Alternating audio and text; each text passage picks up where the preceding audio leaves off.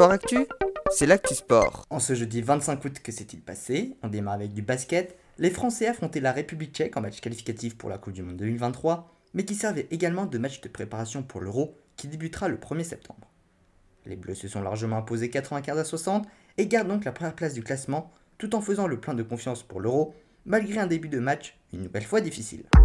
En cyclisme, sixième étape de la Volta, victoire de Jay Vine de la de Koninx. Au général, Rudy Mollard n'est plus leader, c'est Remco Evenepoel qui est le nouveau porteur du maillot rouge. En VTT, ce sont actuellement les championnats du monde au guet. Sur l'épreuve du relais mixte avec notamment Loana Lecomte, toute nouvelle championne d'Europe, les Français se sont classés 5 ce sont les Italiens qui ont été titrés. En badminton, Delphine Delru et Thomas Giquel ont été éliminés en huitième de finale des championnats du monde en redouble mixte. C'était la dernière paire engagée.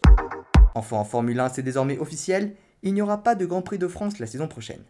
C'est Stefano Domenicali, le grand patron du championnat du monde, qui l'a annoncé. Voilà pour les actualités du jour. À demain dans Sport Actu.